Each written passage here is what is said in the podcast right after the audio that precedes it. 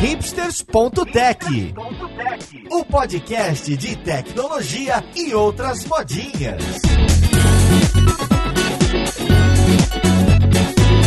Olá, caríssimo ouvinte, seja muito bem-vindo a mais um episódio do seu podcast favorito. Meu nome é Paulo Silveira, esse aqui é o hipsters.tech e hoje a gente vai falar da bolha dev. Isso mesmo, a gente vai falar da comunidade, mais especificamente dentro do Twitter, como vivem, o que comem e o que fazem. E mais do que isso, para isso estou trazendo personalidades que costumam aparecer por lá. São muitas, né? Mas eu trouxe, eu trouxe algumas emblemáticas a, ah, a aqui para conversar com a gente. Então vamos podcast ver com quem que a gente vai conversar. para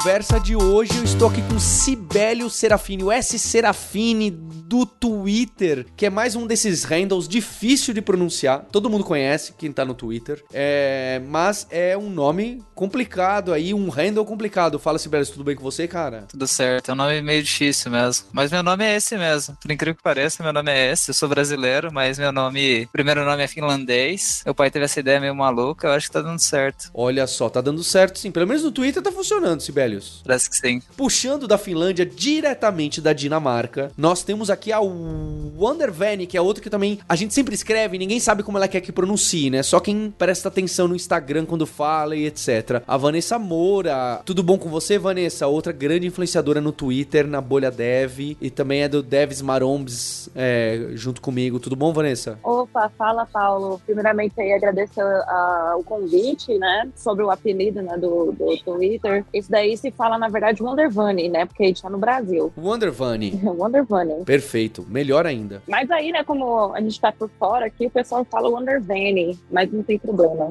É, pode chamar do que for mesmo. Vani, Vene, tá tudo certo. E também estamos aqui com o Marcos Mendes, que era o podcaster do Loop Matinal, hoje é podcaster de um podcast que, não curiosamente, se chama Bolha Dev, e não curiosamente, usa bastante das notícias do Felipe deixando Champs para a gente produzir esse conteúdo diário que você pode assinar já aí no seu ouvidor de podcast favorito. Estamos aqui com Marcos Mendes. Fala, Marcos. Olá, tudo beleza? Um prazer enorme estar aqui. Podcast que eu escuto semanalmente. Agora vai ser curioso me escutar quando isso aqui for sair no finalzinho do ano. Prazer gigantesco. Obrigado pelo convite. Obrigado, Marcos. E eu queria começar essa conversa entendendo um pouco da Twittersfera, do pessoal de tech, do pessoal dev ali. É, que de vez em quando pinta um assunto, todo mundo fala daquele assunto no Twitter, todo mundo reclama, todo mundo briga e, e é um caos. Queria entender a visão de vocês. O Sibelius, para quem não conhece, é, é, um mecanismo interessante, né? Eu queria que você até contasse. O, S Serafine aqui, ele tem uma conta de Twitter que ele costuma replicar as, eu vou dizer assim, as melhores discussões. Ele faz uma curadoria de algumas das discussões, de algumas perguntas que não necessariamente são polêmicas, mas que ele considera interessantes e que precisam de ajuda ou de resposta. Então ele costuma retweetar e tem uma força grande ali no Twitter. E aí, o que, que, costuma aparecer? Como, como, funciona essa bolha de devs é, no Twitter? Como que vocês consideram aí a influência de vocês hoje em dia, especialmente você e a Vanessa? Tá certo. Eu acho que teve uma galera que começou a me marcar, porque eu tinha um pouco mais de seguidores que eles, eu dava retweet, eles conseguiam mais audiência, assim, né? Maior alcance. Então eles conseguiam, porque se eles tweetavam, então imagina alguém que começou novo na bolha dev, né? O cara tem 50 seguidores, 100 seguidores. Quando ele fazia uma pergunta, ninguém respondia, né? E aí eu dando retweet, ele conseguia acesso e alguém respondia da bolha dev porque tornava alguma coisa meio que relevante, né? Então eu comecei fazendo isso, acho que essa parte ajuda muito quem tá começando, e aí tem muita gente começando, tem muita gente em transição de carreira. Então a galera, uma coisa meio bizarra, assim, eles não sabem se eu sou um ser humano ou se eu sou um bot também, se é um bot da bolha dev, quem que é essa pessoa, que o nome já é meio diferente. Então tem bastante gente que nem me conhece de fato, acho que talvez nunca viu meu rosto, e aí começa a me marcar porque tem alguém me marcando, né? Sei lá, o ser humano é meio assim, né? Ele faz o que as pessoas estão fazendo. E é isso, e acaba tendo esse efeito positivo em alguns momentos, e em alguns outros momentos, quando existem opiniões divergentes, né? Quando uma parte da bolha dev pensa de um jeito e a outra parte pensa do outro, acaba gerando o que eles costumam falar de treta, mas no final é como se fosse uma discussão meio que tem dois lados opostos e não tem o certo e o errado, não. Então acho que é isso. E eu tenho uma conta de memes também para tentar deixar a galera mais feliz. Ou não. Não sabia dessa. Em não. alguns momentos. Não tô por dentro dessa. A gente tem uma conta de Seramemes também, e essas contas são meio automatizadas. Então, meu Twitter é semi-automatizado, a gente tem um Discord, a galera consegue votar se quer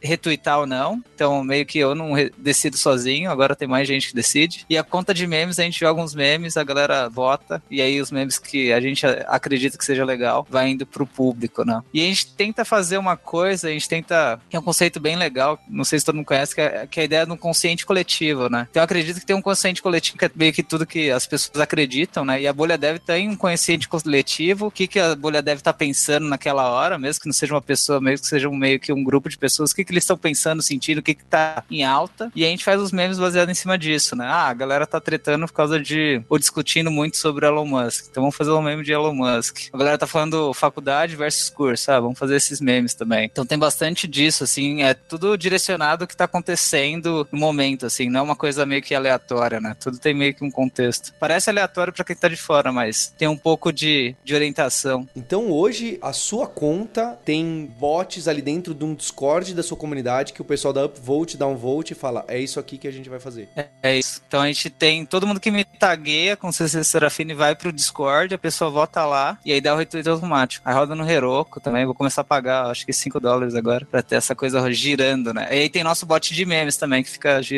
também. Então tem alguns bots, e a gente tem outras ideias de bot também, de Tinder, notícias e outras coisas. Talvez a gente pode fazer meio que um, uma rede de bots e eles conversarem entre si. É meio, tem várias ideias meio malucas assim. O perigo, esse Skynet começa assim. É isso. Mas a gente também quer gerar não só conteúdo de zoeira, mas a gente quer gerar conteúdos legais também, né? Eu tenho minha newsletter, que é um pouco mais sério, no sentido, diria sério, mas seria algumas coisas que eu penso bastante, que eu acredito. Talvez é um pouco meio polêmico, assim, que eu tento fazer umas, umas.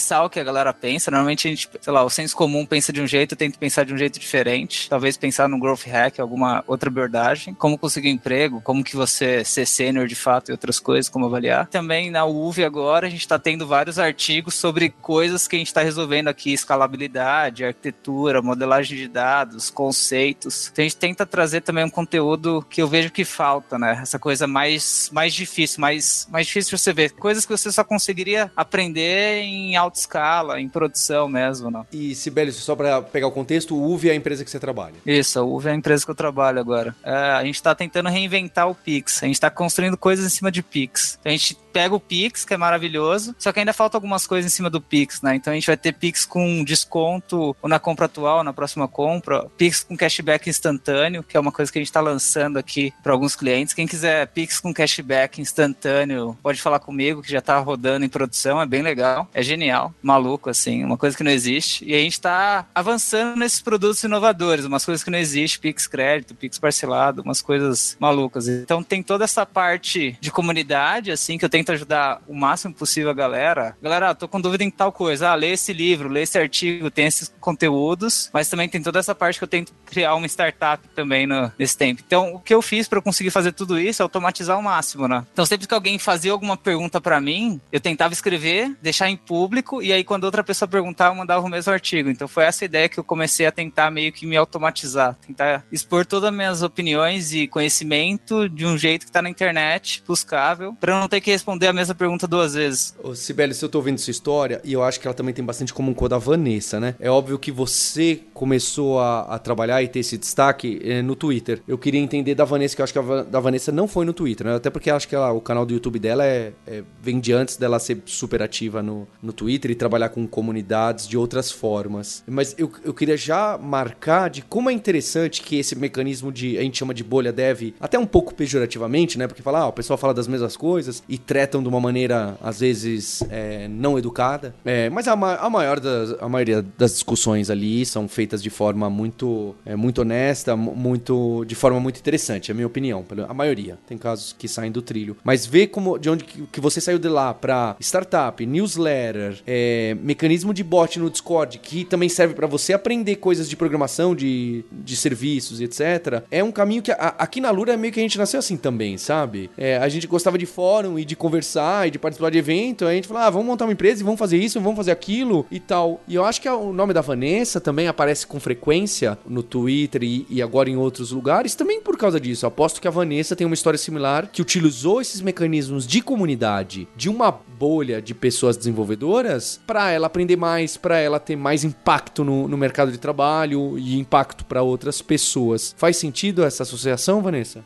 Faz, faz todo sentido. Inclusive, eu tentei fazer o mesmo que o Sibelius também fez com o Discord, porque eu comecei, na verdade, com o canal no YouTube em 2013, 2014, porque eu havia começado faculdade, acabado de trocar de faculdade, fui trocar entre análise e desenvolvimento de sistemas, eu fui para tecnologia em banco de dados. Não tinha tanta coisa na internet. Na verdade, eu não tinha essa coisa de tanto assim de tech influencer ou de blogueiro que fala de tecnologia, programar, principalmente programação. Tinha poucas, tinha tipo a Camila, um outro, tipo, meu professor na, na faculdade, lá da FIAP, na época da FIAP, ele tinha, tem um blog até hoje, fala sobre Oracle, é, mais focado em Oracle mesmo. Então, eu não via muita garota, tipo, da minha idade, que eu era jovenzinha, né, falando sobre carreira em tecnologia, principalmente banco de dados. Tinha nada, tinha ninguém que representasse aquilo dali. Então, na minha cabeça, né, pela minha experiência que eu estava tendo ali naquela época, primeiro estágio e tudo mais, encontrava muitas pessoas, assim, que eu pudesse me relacionar. E na faculdade tinha, tipo assim, três meninas. Ele começou com cinco, terminou com três, incluindo eu. E então, não tinha ninguém pra, que eu conseguisse me relacionar assim. Então, eu fui pra internet para procurar gente que tivesse sofrendo que nem eu também. E se não, deixar meu depoimento, sei lá, uma mensagem do passado pro futuro, de que eu também estava passando por, por algum perrengue ali, mas que tá tudo certo, no futuro ia dar tudo certo. Então, eu comecei a compartilhar minha trajetória desde a faculdade, desde o começo, meus primeiros trabalhos, é, tudo assim, até que chegou o vídeo. Eu, eu, não tenho mais esses vídeos assim, mas foi o vídeo que meio que estabeleceu a minha comunidade. Foi um vídeo que eu criei, que hoje eu ainda tenho esse vídeo, que é fala. No título do vídeo é, é Garota de Programa, ou Programação, uma coisa assim. E, tipo, eu, eu, eu, como tudo que eu gosto de fazer, tem que ter um, uma pitada de humor, porque eu não consigo ler documentação, ficar focado naquilo dali. Hoje em dia eu consigo, porque eu aprendi a ler, mas naquela época eu não conseguia. Então, um dos meus objetivos, assim, de criar, de criar conteúdo na internet era de criar de um é, criar, escrever de uma maneira e falar de uma maneira que fosse acessível para todo mundo, que não tivesse tanto jargão, tipo bordão ou palavras muito técnicas, tipo coisas que qualquer um, tipo, desde uma criança até uma pessoa mais velha pudesse entender. Então, os meus posts, tudo que eu aprendi na faculdade eu tentava resumir ele de uma maneira assim fácil de entender. Então, eu fui começando a compartilhar isso no YouTube, eu fui começando a chamar atenção por causa desse vídeo aí, né, de explicando da minha, da minha carreira, falando tipo desde a da época que eu tava fazendo análise de desenvolvimento de sistemas, o que eu aprendi sobre programação, o que eu aprendi por conta própria. Aí tem uns vídeos que eu explico o que, que é um, um administrador de banco de dados. E, tem, tem vários vídeos até hoje lá no meu canal, que inclusive é o Wonder Bunny também, que minha, meu nome em qualquer rede social é esse. Então, eu já criei uma comunidade ali no YouTube desde 2013, 2014, assim.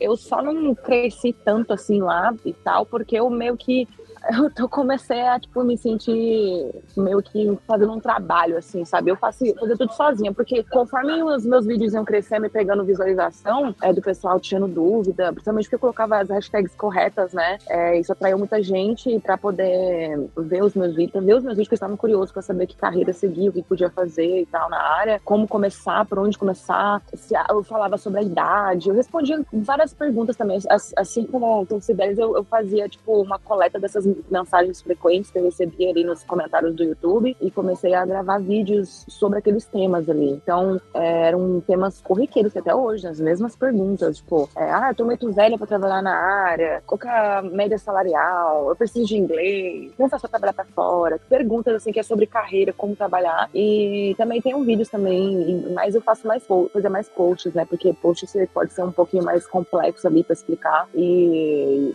eu, cara, fazer até umas animação no YouTube, uns, uns, uns PowerPoint, uma bonitinha, assim, mas eu, eu hoje em dia não foco mais nisso daí, porque eu tô num shift na minha carreira também, trocando de carreira, e também tô numa fase muito louca de, tipo, viver nômade, e a maioria das coisas que eu fazia, eu fazia sozinha. Eu tentei estabelecer, tipo assim, um exército que nem eu vejo um pessoal aí que, tá na bolha aí, ou o pessoal que é influente aí, que tem, tipo, um, meu, um batalhão de gente ali trabalhando pra eles ali, fazendo código, fazendo os bots lá e tudo mais, ajudando. E eu tentei coordenar, tentei fazer fazer isso no Discord, tentei tipo, sei lá, ter mais ajuda, assim, de uma maneira otimizada, mas, cara, eu, eu não nasci pra ser líder de nada, não. Não sei porque as pessoas me veem como, sei lá, influência de alguma coisa, porque misericórdia, eu sozinha não sou ninguém. Tanto que a gente fez um encontro lá que virou um evento, que virou um monte de coisa, inclusive a Lura até ajudou a gente lá, patrocinou a gente lá. Se eu não tivesse a ajuda do pessoal da comunidade, eu não tinha feito isso sozinha, mas nem a pau. Então, eu ainda tenho conteúdo, tá lá, eu acho que são coisas relevantes, que ainda continuam timeless as informações que eu escrevi ali. Só que hoje em dia eu dei uma paradinha, né? Porque eu tô aprendendo coisas novas, mas logo menos quando eu tiver obtido, assim, uma clarividência sobre as coisas que eu tô aprendendo, assim, eu, eu planejo voltar e ajudar mais a comunidade, porque é um negócio que eu gosto. Eu também fazia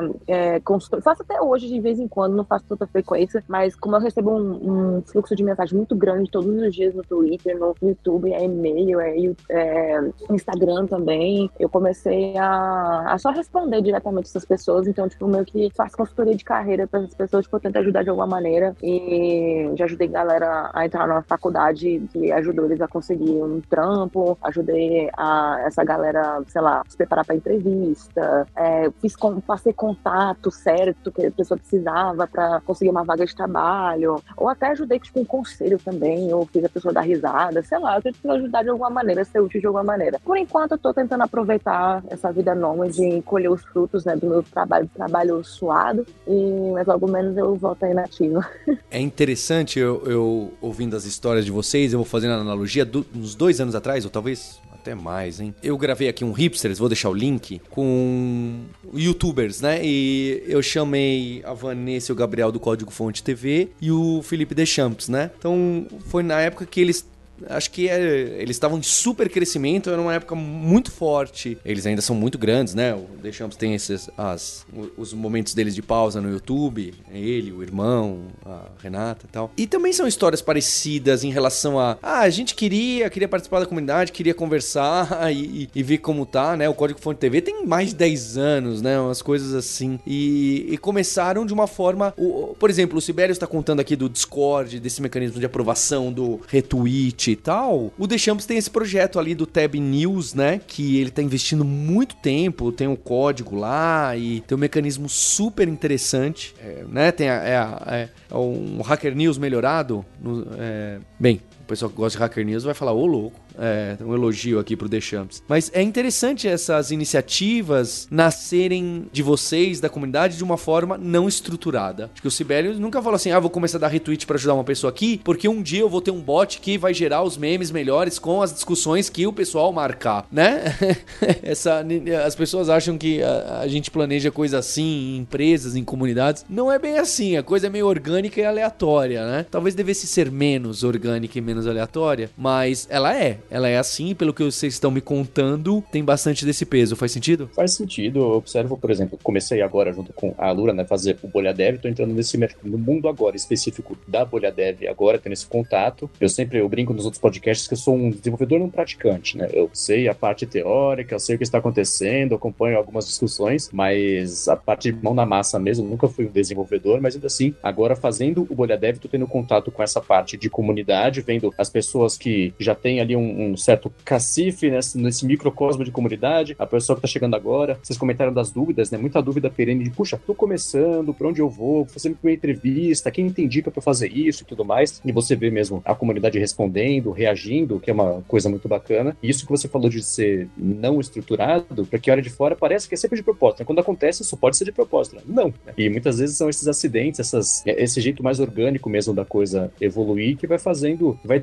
fazer borbulhar para cima sempre o que tiver tiver mais qualidade, mais conteúdo, tiver melhores intenções na hora de fazer uma interação, até na hora de gerar discussão, a pessoa que tem tá ali para, né, coloca uma opinião contrária, não para ver o cinco pegar fogo, mas para estimular uma discussão, estimular um pensamento diferente ali do status quo, uma coisa que o Sibelius falou agora há pouquinho também, que tem um pouco da, da, da até os memes entram nessa brincadeira para ajudar a fazer esse tipo de, de, questionamento. E, geralmente, quando isso é feito com, com a intenção bacana e para gerar discussão, borbulha para superfície e quando a pessoa tá lá intencionalmente ou para, enfim, né, pra, com a intenção não tão bacana, você vê que que nem dura, né? A tua própria comunidade, ela, ela se molda e se blinda e ela se comporta de um jeito vai fazer essa parte bacana dela sempre persistir. Então, sendo de propósito ou não, a coisa sempre se resolve ali meio sozinho, meio organicamente. Ah, bom, no meu caso, eu acho que é porque eu falo um monte de coisa que as pessoas não têm coragem de falar ou que pensam e não, sei lá, não querem falar mesmo. E aí, tipo, olha para as coisas que eu falo e fala, é isso aí. E eu tenho um humor diferente, assim. Eu não sei ainda, não entendo por que, que eu tenho tanto seguidor. Todo dia eu me pergunto, olho ali e falo, caraca, daqui a pouco eu tô batendo 100 mil. Eu acho que é porque também eu tento mostrar o lado cru das coisas também. Eu tento ficar só mostrando a parte bonitinha. Eu tento fazer que as pessoas fiquem preparadas mentalmente também para tudo, tanto para entrar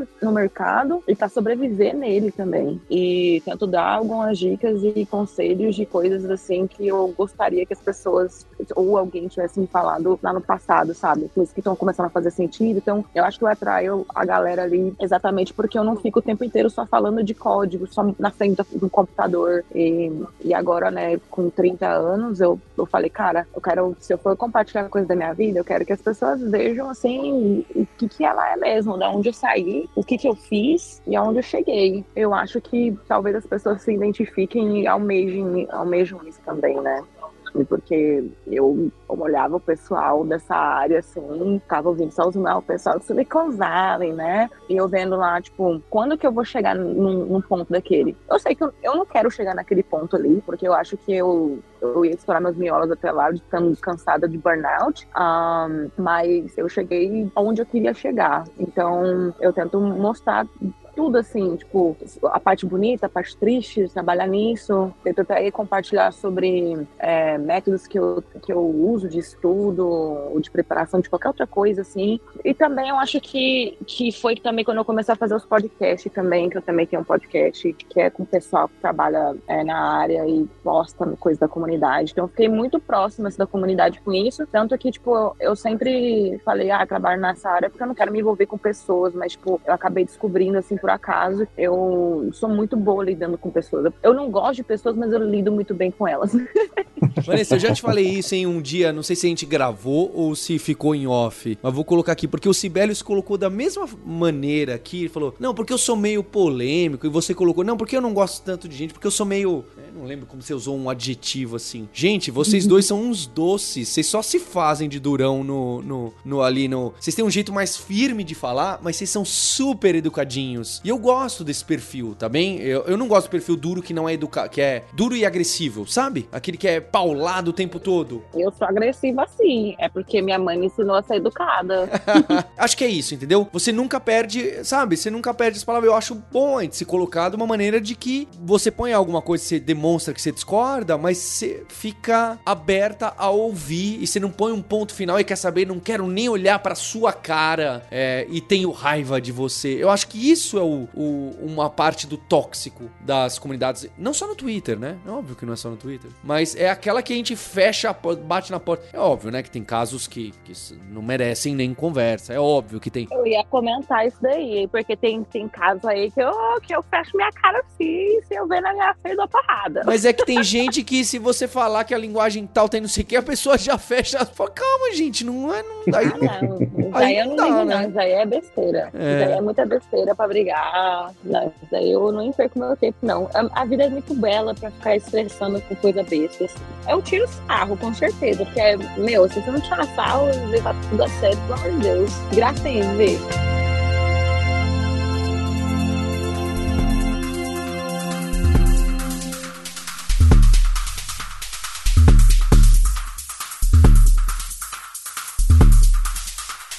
Marcos, você veio do mundo de podcasts, de tecnologia, de jornalismo de tecnologia e tá caindo aí nessa parte dev com a gente na Lura, nesse, nesse do podcast do Bolha Dev. Vou deixar os links aqui desse podcast que algumas pessoas ainda não conhecem. A gente fez um anúncio singelo e esses três, um pouco mais de três meses, a gente ainda tá pilotando e acho que agora a gente tá fazendo algo muito legal. E que mais que você tem aí de experiência para contar de, de comunidade, do que, que você tá vendo? Que, que você tá aprendendo? Podcast eu comecei a fazer em 2015, lá pro blog do iPhone. Eu queria fazer um podcast de debate sobre notícias da semana, o que estava rolando, para aprender a fazer podcast. Falei, bom, deixa eu fazer um diário curtinho, noticiário, porque aí com isso eu vou aprender a fazer bem, aprender a fazer rápido. E o projeto engatou a partir de lá para fazer o loop matinal. E aí isso também foi 2015, e, enfim, até agora 2022, né? Sete anos fazendo isso. E agora a gente engatou também para fazer o Bolha Dev. E o que você falou de comunidade, eu anotei aqui três coisas que fazer podcasts me ensinaram de importância. Eu fui aprendendo aos poucos sobre essas três. A primeira era a comunidade, a segunda, acessibilidade. Foi, foi a primeira vez que eu tive um contato com um público maior que tinha diferentes condições de você de interagir com o dispositivo. Então, eu passei a usar, primeiro, incluir mais notícias de acessibilidade no dia a dia, porque eu vi que isso sempre fez diferença quando batia do outro lado para quem precisava ou ouvir para se sentir representado, ou então para ajudar até a espalhar para a galera de desenvolvimento que existe uma necessidade, uma demanda para isso, uma coisa que a gente tem sempre que prestar atenção e uma coisa que o que tardiamente, mais felizmente com o contato com a Alura, eu passei também a prestar mais atenção, é também a parte de diversidade, né, a parte inclusiva de como que você envolve a comunidade, sendo inclusive você adapta um termo ou outro, deixa de usar um, termo ou outro para fazer com que todo mundo escute e falar, poxa, tá falando comigo, tá falando para mim. Essas três coisas são as três maiores lições que eu tirei desde o comecinho que eu passei a fazer podcast e sigo aprendendo e especificamente a respeito da bolha dev, como eu comentei, tem esse negócio do microcosmo de comunidade, tem o pessoal brigando, às vezes sério, às vezes de brincadeira por uma linguagem ou outra, que é a mesma coisa que você vai numa comunidade, num fórum de, de, de música ou na, no, no bolha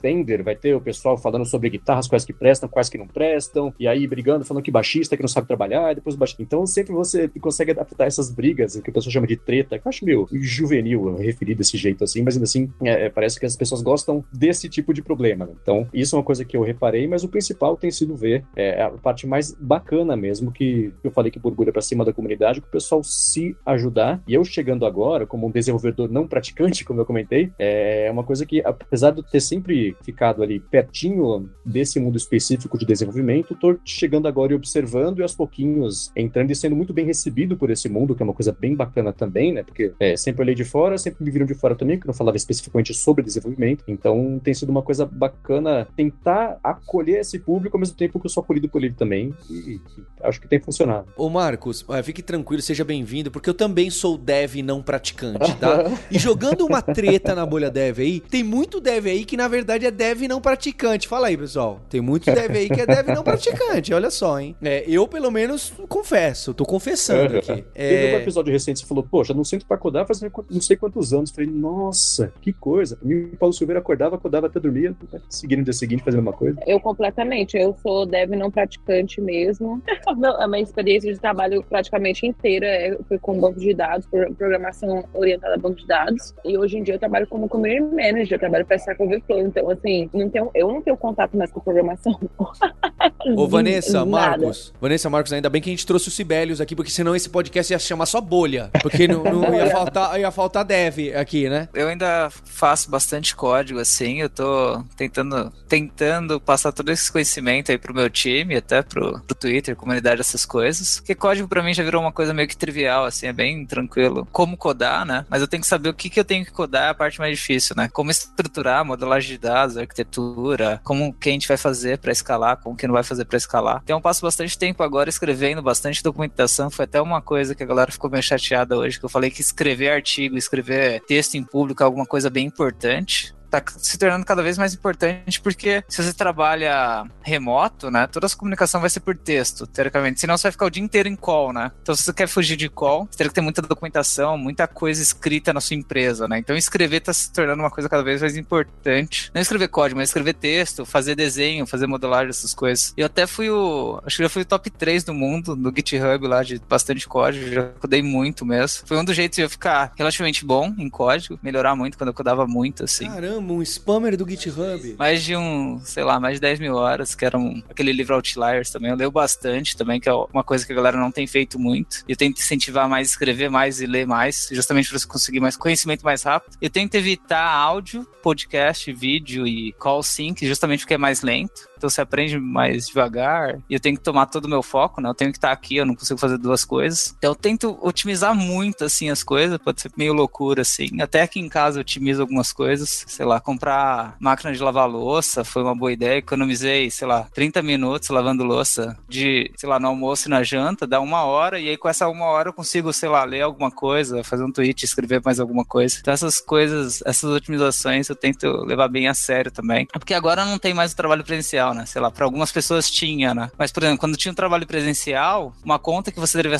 fazer era assim, quanto tempo você gasta no trânsito, e aí você colocar essa conta, qual que é o seu valor hora, para você validar se vale a pena você mudar mais perto do trabalho, para você economizar dinheiro, né? Então você paga mais caro, mas você economiza tempo e aí no final você ganha dinheiro. E aí você usa esse tempo que sobrou para você estudar, para você melhorar, para você começar a ganhar mais, e aí sua hora vai valer mais, e aí esse tempo você começa a valer mais, né? Outro benefício de morar perto do trabalho é que você vai em happy hour, e aí quem vai em happy hour é quem é promovido de fato, né? Você tá meio Team Ferris, né? Eu tô sentindo uma vibe Team Ferris de produtividade, de... Tem umas Meu, loucuras eu aí. Eu adorei, eu adorei, porque eu sou igualzinha, eu já escrevi, já falei em podcast, já falei em vídeo, já dei dicas sobre isso de otimização de tempo, porque eu, meu, eu tenho um TDAH, meu TDAH é nervoso, então eu, se eu não tenho organização assim, otimização, eu me perco, porque eu não tenho noção temporal, assim, é foda, eu me atraso para as coisas, então, tipo assim, tudo é muito cronometrado, porque se a pessoa, eu, eu começar a falar sobre isso, todo mundo fala, mano, você estuda, você lê, você escreve, você grava, você faz isso, faz aquilo, ainda trabalha, como que você faz isso? E, tipo, eu sou uma pessoa extremamente criativa, e eu também sou igual ao Sibério também, eu adoro escrever, amo ler, eu incentivo muito, muito mesmo na comunidade a fazer isso, tipo,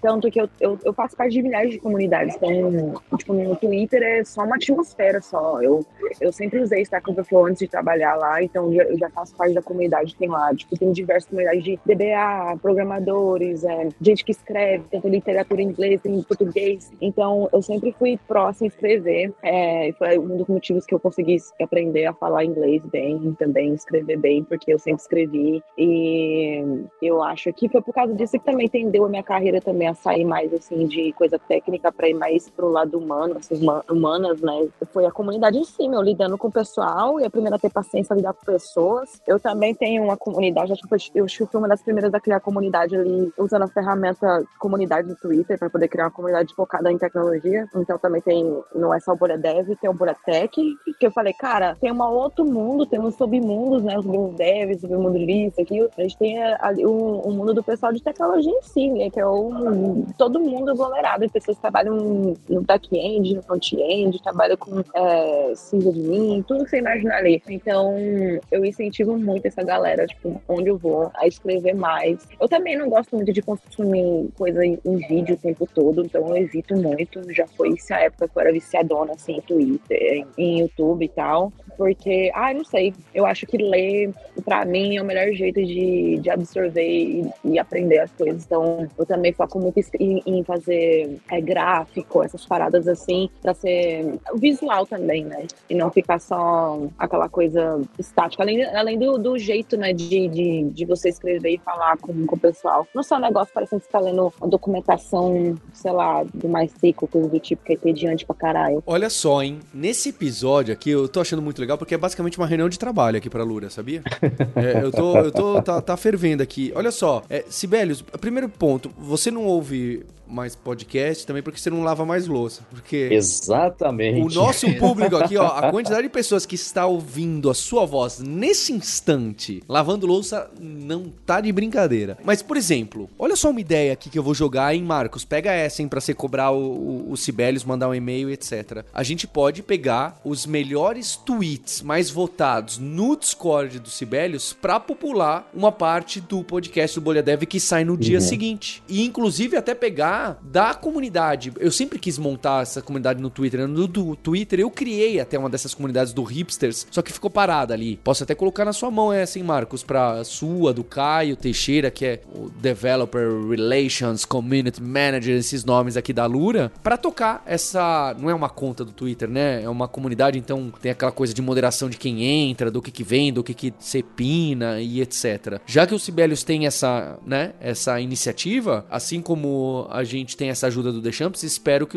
a gente possa também aproveitar isso que o Sibelius já tem, a gente pega lá. Mas depois a gente conversa, Sibelius. Olha só que interessante. Eu só ouço mesmo áudio e vídeo se realmente for muito bom ou se não tiver texto. Tem até um amigo meu que ele tá fazendo um, um app bem legal que é meio que transformar os áudios do WhatsApp em texto. Ele tá tentando fazer uns transcript usando aquele OpenAI, aqueles Whisper. E aí ele tá tentando meio que solucionar áudio de WhatsApp. Esse é o problema que ele tá resolvendo. Não sei se ele vai ganhar dinheiro com isso, né? É, tem uma solução, ele pode a- a, simplesmente deletar todos os áudios. Funciona também.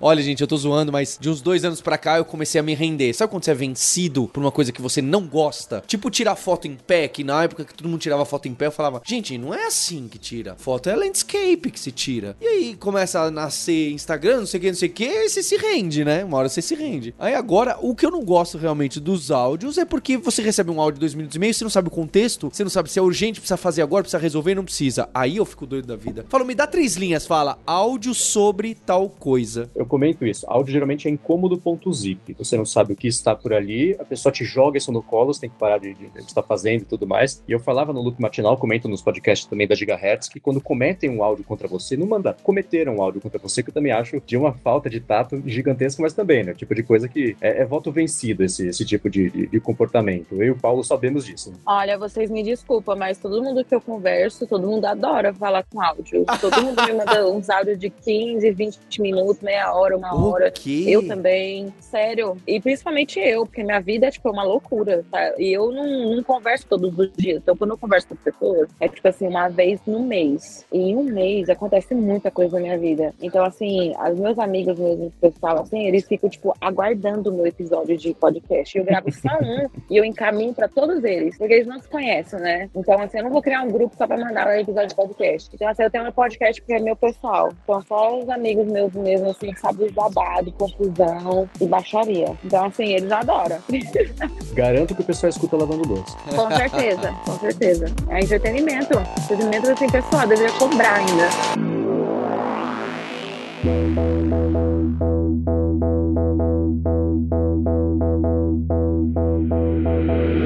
Pessoal, eu queria saber de vocês, o que, que vocês imaginam de futuros de comunidade, tá bem? Porque acho que a gente teve muitos momentos, né? A gente teve o momento dos fóruns descentralizados, a gente teve o momento do Facebook, grupos de Facebook, tem aquele programadores anônimos, né? É, tem uns grandes, ainda tem uns grandes. Aí depois, Stack Overflow pegou bastante do técnico, né? O Guji, que foi muito forte, que é de onde nasceu a Alura, a Kaelum, eram mais discussões do que só é, debate técnico. É, aí depois passa as coisas pro Slack comer um pouco. Aí logo depois vem o Discord, ao mesmo tempo que populariza influenciadores de tech, de dev em YouTube, podcasts, né? No 2015 vem muito youtubers e podcasts. A partir de 2015, né? O Hipsters começa em 2016. E aí agora hoje em dia talvez seja o- os pontos novos seriam talvez Twitch e talvez TikTok. Não é, eu tô confundindo aqui comunidade com mecanismos de conversa e conteúdo, é claro, mas existe uma intersecção nesses dois assuntos. Existe, existe. existe. Então, eu, eu, eu acabei de voltar do Web Summit em Lisboa e o que eles mais falaram lá era, assim, além de, de toda aquela farsa, né? Porque não é um evento de tecnologia, é um evento pro pessoal que quer investir, é, inve- é investidor, é um evento para investidores daí. Então, tinha muito startup falando sobre aplicativos de melhor rendimento no trabalho e tudo mais, automatização e tudo mais. Mas um dos teve assuntos lá que o pessoal abordou que foi sobre comunidade. Só que o, o que mais falou no, no evento inteiro, no evento inteiro, o que me faz pensar, me faz, né? Eu ainda acho que isso aqui é uma não, não, não é uma realidade, é uma utopia, na verdade, mas o que o pessoal mais falou mesmo era o metaverso, tudo ali, o tempo inteiro, tentando vender aquele negócio ali. Então, assim, não é um negócio acessível. Eu acho que para criar uma comunidade tem que ser um negócio acessível para todo mundo. Então, assim, eu acompanho comunidade desde a época, meu, do, do, do Mirk, assim. Olha só! Boa, Vanessa. Você foi até atrás, hein? Eu comecei dos fóruns centralizados, você voltou lá pro Mirk. Você completou timeline aqui da. Boa. Então, não, porque assim, comunidade, uma comunidade você pode, ela começa de qualquer lugar. Quando tem um grupo de pessoas com um propósito em comum, é, seja ajudar ou ser ajudado, um assunto, um- uma causa, Então, assim, em qualquer lugar, qualquer ferramenta, isso pode começar, tipo, sei lá, uma, uma comunidade no, nos comentários de uma foto no Fotolog, por exemplo. Até, sei lá, nos comentários de, sei lá, um site. Comunidade pode existir em qualquer lugar. Tipo, e na internet ainda é mais fácil, né? Fazer com que isso aconteça. Porque você só precisa ter um usuário. Um usuário e uma caixa de mensagem. É isso, você começar uma comunidade na internet. Então, assim, eu acho que desde aquela época é só mais do mesmo, só uma repetição de tudo, né? Só mudou um pouco o layout das coisas. Tipo, primeiro era chat de, de bate-papo, o pessoal sempre lá se encontrava e tinha que ser, tipo assim, aquela coisa que não era acessível é, mobile, né? Tipo, você não levava na rua, tinha que ir pra casa, ou você ia num, num ser uma lan house pra você acessar a internet. Então, hoje em dia tá com, com todo mundo com o celular na mão, tá muito mais fácil de você ser um membro ativo numa, numa comunidade. Eu não sei se vai ter alguma coisa revolucionária. O que eu posso dizer que eu gosto muito e que eu estou muito triste e com medo do futuro é o Twitter. Eu já tentei usar todas as ferramentas para fazer comunidade e o Twitter para mim foi o que mais deu certo, até por conta tipo, de eu fazer até mesmo parecido com o Sibelius, só que eu não tenho esse mecanismo organizado, mas compartilhar coisas que as pessoas me marcam ou simplesmente dar um like, né, que o algoritmo ali já vai levar aquilo ali, impulsionar aquilo ali e acaba, tipo, sei lá, ou viralizando ou, ou enfim, eu tô com medo, né, do que pode acontecer porque a gente tem aí uma pessoa que comprou um negócio por ego e vai acabar destruindo o um negócio que morreu por um, por um tempo, né? Por voltou e tá todo mundo, tipo, gostando. E todo mundo não, né? Que nem todo mundo tá usando essa porra. Mas é uma ferramenta que, eu não sei, eu tenho um carinho, um apreço muito grande. Todas as ferramentas que eu usei, e olha que eu usei muitas, essa foi que eu acho que eu consegui estabelecer melhor, assim, uma comunidade, tipo, e poder trabalhar melhor nela e, e tipo, reconhecer membros mesmo de verdade mesmo ela não sendo uma ferramenta específica para isso, né? Porque é, o ideal para uma ferramenta de comunidade, que é um negócio que eu gostaria muito e que, sei lá, ter, e é, é o que a Stack Overflow tem tentado vender, vender e tem ferramentas gratuitas também, é de ter uma oportunidade de ter uma comunidade, ou por exemplo também no Twitter também, mas não é um negócio fácil de você fazer, não é todo mundo ter acesso a criar, a ferramenta de criar, né, a comunidade, mas uma, uma comunidade bem organizada, ela precisa de membros que são ativos, possam ser moderadores, são pessoas que gostam daquilo dali, talvez um, membro que seja, tipo, um, sei lá, o idealizador daquilo dali, ou não, também precisa, pode ser uma, uma, organização. Então, assim, eu sempre fiquei pensando, tipo, cara, onde é que a gente vai encontrar isso daí? Tipo, de ter uma ferramenta de fórum mesmo, e você pode criar tópicos de conversa ali dentro. Eu até hoje não achei uma ferramenta que é ideal. Tinha lá na Web Summit um, uma empresa que criou uma ferramenta, eu ainda não tive a oportunidade, eu, não, eu nem lembro, agora tirei uma foto até que eu quero pesquisar depois, mas dito que é uma ferramenta para estabelecer e criar mesmo uma comunidade, assim, né? Eu tenho testado também, é, ainda não joguei ainda no, público, mas porque para você ter um acesso a mais pessoas tem que pagar. E eu não sei se eu quero desembolsar dinheiro para fazer um negócio que eu ainda nem sei se é bom ou não, que é o Flow, né? Então, eu fico me perguntando também qual que vai ser o próximo passo, tipo, para onde a gente vai, né? Porque a gente vem migrando, a gente é tipo um, um pelegrino ali, né? Migrando de ferramenta para ferramenta, tentando estabelecer, é, é TikTok, é Twitter, é Instagram, é, YouTube, Reddit, é muita coisa. Eu porque eu acho que eu estou mais próximo da comunidade. Tem as comunidades presenciais também, que eram os meetups, né? Meetup.com, que deve ter quebrado também. Então, em 2016, eu comecei a criando a do React, que eu queria achar gente que achava React genial naquela época. Acabei encontrando meu sócio, o Rafa, para fundar a Intra, UV, então foi uma boa escolha. Fiz bastante amizade aí, tomei bastante cerveja de graça aí nos meetups também. E é isso, acho que como a gente tem mais inovação, né? A aumenta a variabilidade, a gente vai ter cada vez mais ferramentas de comunidade que você consegue criar em vários lugares, elas são meio que distribuídas. E as pessoas elas vão mudando mesmo, né? Às vezes você tá, ah, eu tô fanático em React, aí você entra em todas as comunidades de React, agora, ah, mudei para Angular, faz outra coisa, você vai mudando mesmo, ou sei lá, você tá em várias também. Você não precisa só estar tá em uma comunidade, né? Você pode estar tá em várias e tentar extrair o melhor delas e também gerar alguma coisa de volta, né? Sei lá, gerar conhecimento e outras coisas. Então tem esses dois lados, né? Você contribui e ganha bastante das comunidades é, uma coisa que é, você falou e a Vanessa comentou também sobre esses ciclos, né, de, das comunidades, você tinha desde da, do Mirk, que a Vanessa comentou, e aí é, você avança, sei lá, tinha aquele monte de fórum, aqueles PHP, BB lá, que cada um formava o seu fórum do seu interesse e tudo mais, aí as plataformas tipo Facebook, Twitter, próprio Reddit, então você centraliza isso e, cria, e, e a própria, é, os próprios usuários e usuárias criam a comunidade, se organizam comunidades ali, a coisa meio coalesce com, com os grupos e tudo mais. Eu também estou preocupado com o que está acontecendo com o Twitter, porque eu acho que não tem nenhuma outra plataforma ferramenta que faça o que o Twitter faz, né? E quem acompanha agora deve que sabe o poder que isso tem. E a minha impressão é que esse é um movimento meio pendular, né? O próprio Facebook com os grupos e tudo mais. Então, o, o, o Reddit, próprio, a plataforma Twitch também, que ainda assim por serem plataformas, né? todo mundo centraliza por ali, mas você vê cada vez mais as coisas sendo, os grupos se formarem e se estabelecerem e virar uma coisa sólida que acaba transcendendo um pouco a plataforma, o que aí quer dizer que deu certo, né? Então, assim, mesmo sem Twitter, eu tenho certeza que a Boradep, por exemplo,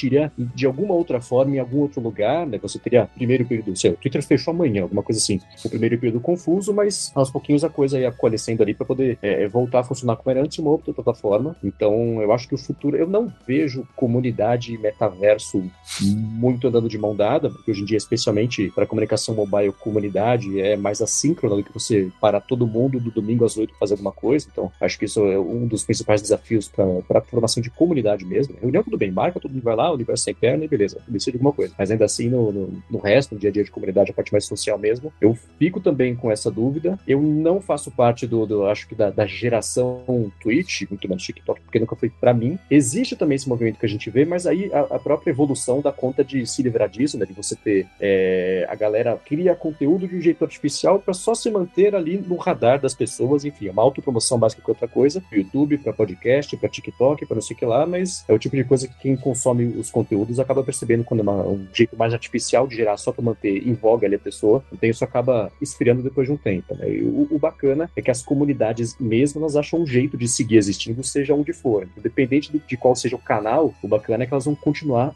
existindo. E eu espero que com podcasts apoiando isso tudo, né? Porque aí a gente continua podendo falar sobre isso, exceto pro Sibérios, né? Que ele, ele já comprou a máquina de lavar a louça dele, então não precisa de podcast. em relação a, a, a essas novas, algum de vocês quer. A Vanessa já fez alguns approaches em Twitch e alguns desses vocês estão querendo fazer? Você, Sibelius, de integrar essas coisas automáticas, tá vendo algum? Porque eu quero ficar atento, né? O meu trabalho aqui hoje na Lura é muito também na comunidade, certo? A parte que é marketing, né? E tá na comunidade é ir além da Lura, né? A gente chama aqui de Alura Verso. E para a gente tem até a página ali do Alura Verso, que é todo mundo. E eu considero que estar próximo de vocês, Vanessa, Sibelius, expande o universo da Lura. Para os nossos alunos, expande também para quem não é aluno e aluna, para poder vir e etc. Então, respirar o que vocês estão pensando, para mim é muito importante. Por isso que eu já pensei umas três vezes aqui, a reunião de trabalho. Reunião de trabalho. O que, que vocês querem agora, né? Entendi da Vanessa. E vou fazer aqui, ó, mais uma. Gostei tanto desse episódio que vou adiantá-lo. Ele vai sair uma semana antes da Black Friday. Então, aproveitando, não compre agora, Lura. Espere que semana que vem é Black Friday. semana que. Não, a... e espero que o Sibélio, lá, Sibélio e a Vanessa vão retweetar, né? Porque é o episódio deles. Então já acertei aqui na, na lata. Já fiz todo um. Minha cabeça foi trabalhando aqui. Mas bem, deixa eu voltar pra pergunta. O que que vocês estão. Que, qual que vocês querem entrar? Cê, o Sibelius quer ir pra Twitch? A Vanessa quer entrar em alguma outra? O Marcos quer cortar o podcast dele e colocar numa é, transcrição automática que o YouTube oferece, que o Anchor do Spotify oferece? É, eu tô falando curto prazo, tá? Não. Eu sei que a gente tá ouvindo do metaverso, eu também, assim como a Vanessa, acho inacessível. Eu acho que para curto prazo é zero transformacional. Zero. É alguma coisa que vai ser nos centros urbanos ricos de empresas gigantes. Não acontecerá a curto prazo. Óbvio que estou dando cara a tapa para que algo surpreendente aconteça. Mas enfim, o que, que a curto prazo vocês querem abraçar de mecanismos para expandir a bolha de vocês? Então, é isso do metaverso que você falou, tipo, é uma utopia capitalística, tipo, o pessoal não, não basta você trabalhar na vida real, eles querem que você trabalhe também no virtual, ou seja, não tem nem, nenhum benefício e quando for acessível mesmo o pessoal vai ser pro pessoal realmente, tipo assim, trabalhar mais. Eu gostei muito da ferramenta do Space do Twitter, por isso que eu tô tão triste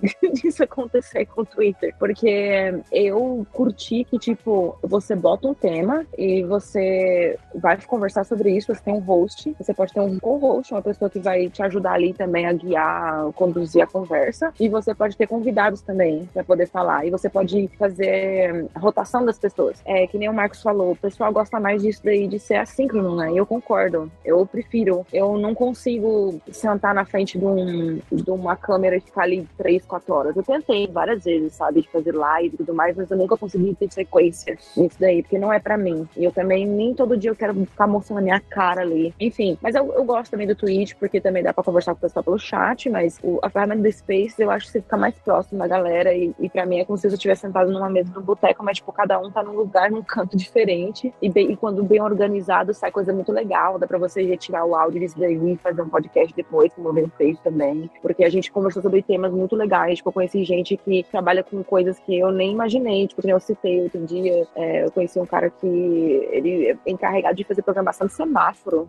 então eu fiquei tipo assim, uau, quando que você vai ter a chance de conversar com essas pessoas? Porque eu, eu uso o Twitter, mas eu não leio todas as notificações, porque é muita coisa. Senão eu enlouqueço ali, eu não vivo minha vida. Então é tipo um momento que eu marco, tipo, uma reunião. uma reunião que eu marco, mas tipo assim, pro pessoal descontrair. Tipo, falar sobre, desabafar sobre o tema, o que quiser ouvir. Eu venho falado bastante sobre essa minha experiência nômade de trabalhar e viajar também, é, e ainda ter tempo para poder fazer outras coisas. E o pessoal tem bastante interesse de saber como é essa vida. Então surge muita oportunidade de conversa, de responder perguntas que às vezes não tem alguém perguntar. Então eu gostei muito e eu gosto também que é um negócio que é um horário marcado. Você marcou tudo ali, mas eu, eu não sei se eu, assim, eu pretendo no futuro, quando, sei lá, quando, sei lá, aquietar meu rabo em casa, é, de tanto ficar viajando, ou encontrar uma casa, né, porque tecnicamente eu estou sem casa, eu pretendo voltar, assim, a fazer. É, eu não sei se eu terei paciência de fazer live. Eu, eu fico sempre me perguntando assim, cara, quem vai querer ouvir essas coisas?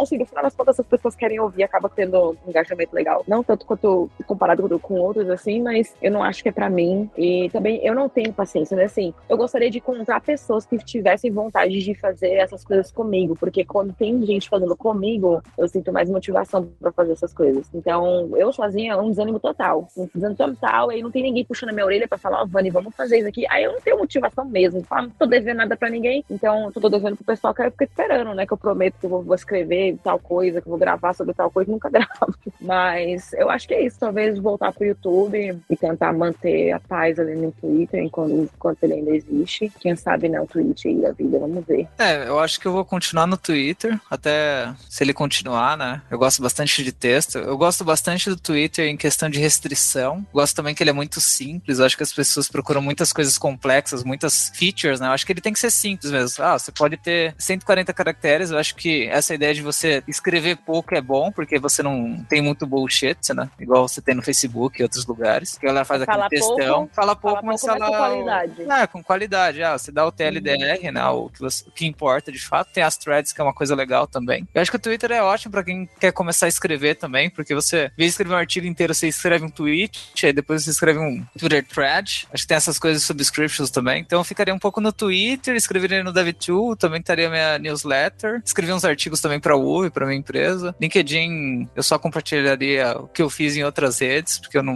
LinkedIn, infelizmente, é mais. mais... A galera escreve qualquer coisa lá no LinkedIn, né? Não dá para saber se é verdade ou não, né? Então não tem essa coisa de por favor. Você não consegue provar que aquilo que tá escrito é verdade ou não, tem muito bullshit, né? Teve até aquela dev golpista, né? Que enganava o CTO, falava que codava super bem, tinha um currículo impecável, enganou, enganou uns 10 CTOs lá, cobrava, sei lá, 10, 20 mil, ficava um mês lá, dois meses, não codava nada. E gênio, né? Parabéns. Ela achou uma falha no sistema, né? Genial. E hackeou, né? Isso é hackear, né? Isso é hackear o sistema. Eu, eu, tento, eu sempre tento achar essas falhas no sistema. Tem milhares de assimetrias que você conseguiria explorar, mas o ideal seria você explorar por bem, né? Acho que uma assimetria que tem é você, tem, você tentar se inscrever na vaga mandando seu currículo ou por Tech Recruit é o pior jeito de inscrever na vaga, né? O ideal seria você conversar com alguém do time técnico, alguém que tá vivendo lá, porque é a pessoa que talvez tenha o maior poder de decisão, né? Sei lá, e se você ajudar ele ali, ah, ajudei o cara a resolver um problema, mesmo e aí depois ele falar, ah, eu quero contratar alguém, quem que sabe? Ah, aquela pessoa. E também quando você escreve mais, ou tanto no Twitter ou artigos, isso daí tá criando um SEO para você, né? Um personal SEO. Então, por exemplo, imagina que você contratar alguém que sabe sobre Relay, né? Então você precisa Relay, alguma coisa no Google vai aparecer meu artigo, entendeu? Então eu sou referência sobre isso, então fica mais fácil para mim que eu vejo o jogo, né? Eu também tenho o Discord, tem que é,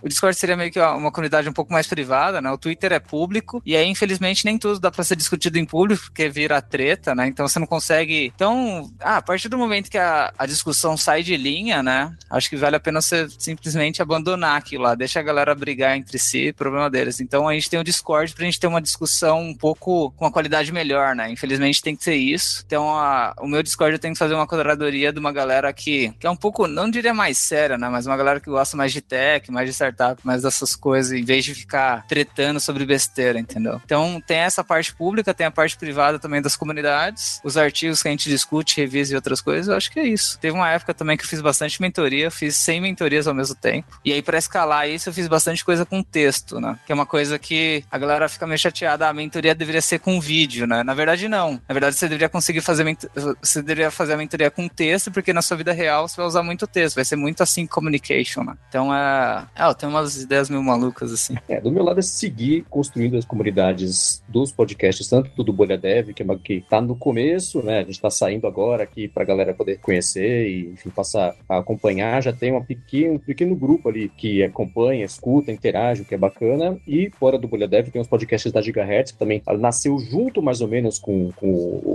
Bolha Dev. Então, são comunidades que estão começando com a ajuda, claro, do área de transferência. Acabou de comemorar, por exemplo, 300 episódios. Fizemos um encontro pessoal, a galera foi toda lá, juntou, trocou ideia, a gente colocou né, rostos nas arrobas que a gente interage. Então, o que eu falei no começo, né, que o, o que eu aprendi foi comunidade, é, diversidade e acessibilidade, juntou isso tudo naquele encontro e, para o curto prazo, é seguir construindo a comunidade no que já existe, que são os podcasts que estão dando certo e que, felizmente, dá para ver que o pessoal tem interesse, gosta, discute, comenta e, e o podcast também tem esse aspecto de comunidade, né, meio de, é de um para vários e vários para um, mas ainda assim, depois desse começo, você vê as pessoas interagindo entre si, e aí quer dizer que já funcionou e que rolou. A coisa tá andando meio sozinho. Então acho que a gente tá nesse momento com tanto no Bolha Dev quanto os podcasts fora também, que eu tô ajudando a construir e a fazer. E olha só, parabéns então para toda a Bolha Dev, toda a comunidade que faz Twitter, que faz Discord, né? Tava lembrando da, da Rafa Ballerini, do, do Dev Soltinho, pessoas que trabalham, o Guilherme Lima, é, muitas pessoas que trabalham próximo aqui da Lura, que fazem um trabalho incrível. Fico feliz de ter esse episódio. Deixar aqui exatamente o convite para conhecerem o podcast Bolha Dev, que traz notícias sobre tecnologia, sobre programação, sobre desenvolvimento, sobre frameworks, linguagens e até algumas tretas para acompanhar o trabalho do Marcos, o trabalho da Lura e também para quem não conhece, quem caiu de paraquedas no mundo dev, na bolha dev, conhecer o trabalho do Sibelius e da Vanessa. Tem aqui as contas do Twitter deles e outras contas que relacionadas, né, que eles não estão só no Twitter, especialmente a Vanessa. Queria deixar também um aviso, não compre a Lura essa semana, que semana que vem a gente comunica a Black Friday, vamos trazer inclusive uma histórias de Black Friday da de dev aqui dos times da Lura, vai ser muito bacana. Muito obrigado a todos vocês, especialmente a você ouvinte pelo download, pela audiência, por fazer de cada vez mais a bolha um ambiente mais inclusivo, mais diverso, mais educado, mais interessante, que possa fazer crescer todo o nosso ecossistema, mesmo que aos trancos e barrancos. Temos um compromisso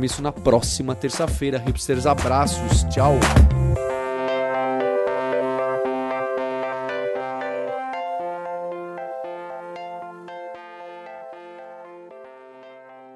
E se você gosta do hipsters.tech, eu queria lembrar que a Lura não patrocina e não cria apenas o Hipsters. É, tem diversos canais de YouTube, podcasts, que a gente participa lá diretamente. A gente está lá no Jovem Nerd, a gente está no Nerdologia, a gente está no Ciência Todo Dia, no Manual do Mundo, a gente está em diversos podcasts e YouTubes de tecnologia. A gente está com o The Champs, com o Mário Soutinho, com um monte de gente, com o Peixe Babel. Então, se você entrar em alura.com.br barra Luraverso, você vai ver todo esse universo de influenciadores e influenciadoras de tecnologia que a gente tem muito orgulho de apoiar e mostrar o que, que a gente está fazendo aí, o que, que é o nosso trabalho e que nosso objetivo realmente tem um compromisso com a comunidade e do crescimento da ciência, da tecnologia e do estudo com a comunidade brasileira. Então, vai lá conhecer um pouco mais desse trabalho nosso. Você ouviu o hipsters.tech, produção e oferecimento alura.com.br. Mergulhe em tecnologia. Edição Radiofobia Podcast e Multimídia.